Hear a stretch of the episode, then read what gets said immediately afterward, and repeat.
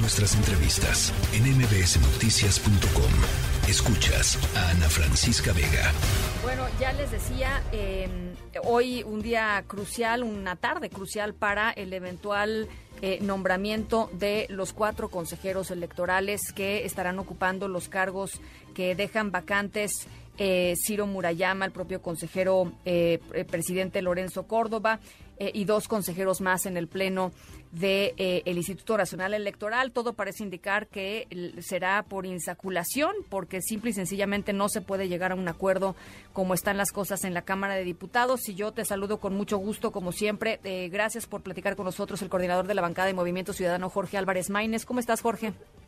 Bien, Ana Francisca, justamente aquí en San Lázaro, gracias por el espacio, por la oportunidad de platicar con el auditorio. Y efectivamente, eh, Ana Francisca, muy triste, muy lamentable que estemos evadiendo una responsabilidad constitucional enorme que tenemos en la designación de consejeras y consejeros del Instituto Nacional Electoral. Me parece vergonzoso que eh, el escenario que se esté perfilando por varios liderazgos políticos de distintos partidos sea el de la insaculación, porque me parece que eso es una falta de responsabilidad absoluta con nuestro deber constitucional. Ahora, eh, a ver, para, para la gente que, que, este, que nos está escuchando, eh, diputado, ¿por qué no se llega a un acuerdo? ¿Cuál es el problema?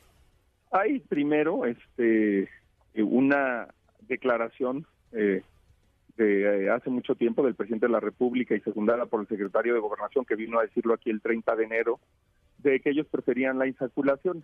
Ellos argumentan que de, de esa manera eh, este, no, no se van a meter, pero bueno, eh, es una simulación. Ellos han venido promoviendo y normalizando este tipo de prácticas para sustituir a las designaciones democráticas por concurso, por mejores perfiles, porque en realidad lo que les interesa es meter inestabilidad a los organismos autónomos.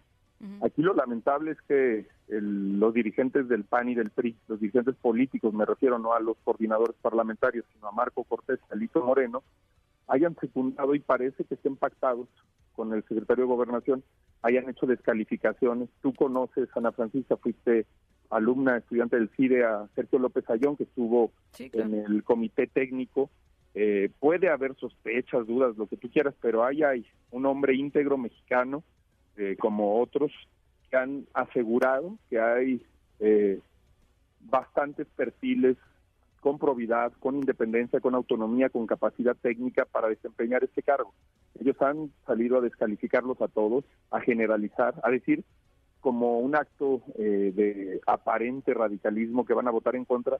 ¿Y votar en contra qué significa? Pues que haya insaculación.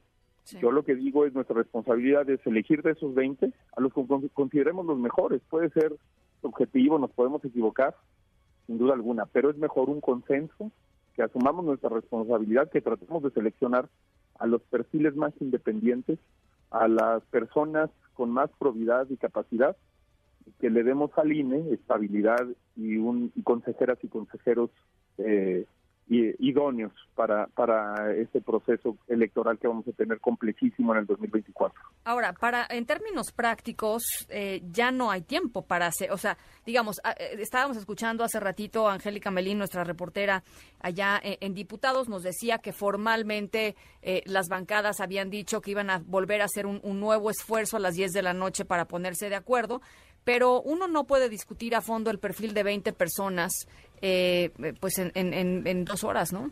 O sea. Así es, Ana Francisca, lo, lo detectas muy bien, Angélica lo tiene clarísimo, es una reportera, tiene muchísimos años en la fuente y que conoce perfectamente cuando se dice una cosa y se está perfilando otra, y ni siquiera es seguro que a las 10 vayamos a iniciar. Eh, lo dices muy bien, hay eh, yo diría una, una simulación. No se está buscando el acuerdo. Tan es así que hoy programaron, estamos ahorita en dictámenes constitucionales, siete dictámenes. Yo les dije, ¿cómo en el día que se vence el plazo fatal para una decisión tan pues trascendente, pues nos ponen a discutir siete cosas, siete reformas constitucionales, efemérides, eh, cuando podríamos eh, realmente dedicar ese tiempo a lo que tú dices, al análisis. Yo he recibido a la mayoría de estas personas, he visto sus entrevistas, eh, hicimos una matriz que toma en cuenta los resultados que tuvieron en las evaluaciones. Te aseguro, Ana Francisca, que en cada quinteta hay personas capaces, profesionales, con probidad, hay gente que viene del servicio electoral, hay mujeres indígenas que han tenido una lucha para llegar hasta esta oportunidad. Hay que darle respeto a esa gente. Mira, ni siquiera Javier Aparicio, que no llegó a las quintetas finales, entre otras razones porque ellos, los partidos tradicionales, consintieron perfiles cargados en el comité técnico y bueno, eh, hay gente que hizo su mayor esfuerzo por la independencia. Sergio López Ayón tuvo el honor, la ética de eh, excusarse de la eh, calificación de Javier Aparicio, con quien había compartido trinchera en el CIDE.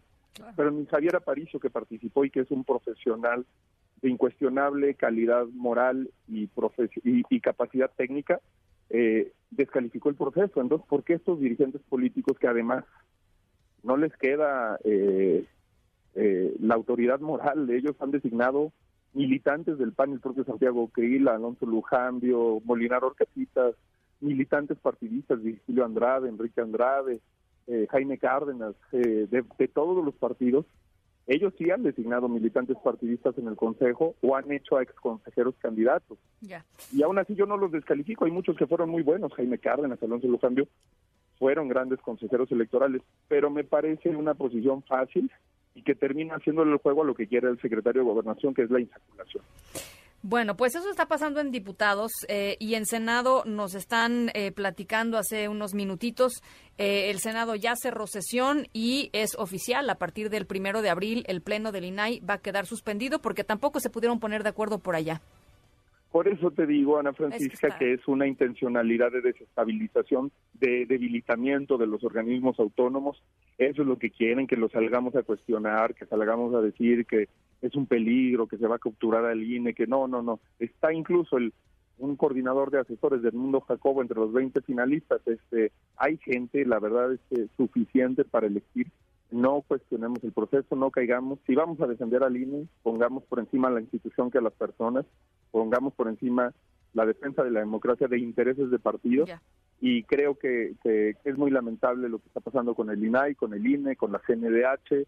Es, un, es, un, es una tarea que hay que resistir, Ana Francisca, con sobriedad, con, con información y, incluso pues con eh, eh, buen humor porque porque es muy frustrante. bueno, pues ya lo estaremos conversando. Eh, la dinámica de la mecánica del sorteo eventualmente ya está este, acordada por ustedes. Ahí traen una propuesta que seguramente pues van a imponer, eh, que han estado.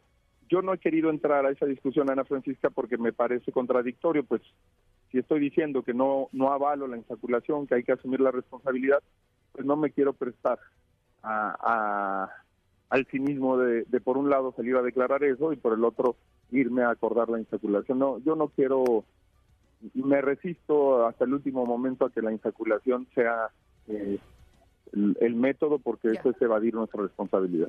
Bueno, pues ahí está. Estamos muy pendientes del tema. Gracias. Gracias. Estaremos igual. La tercera de MBS Noticias.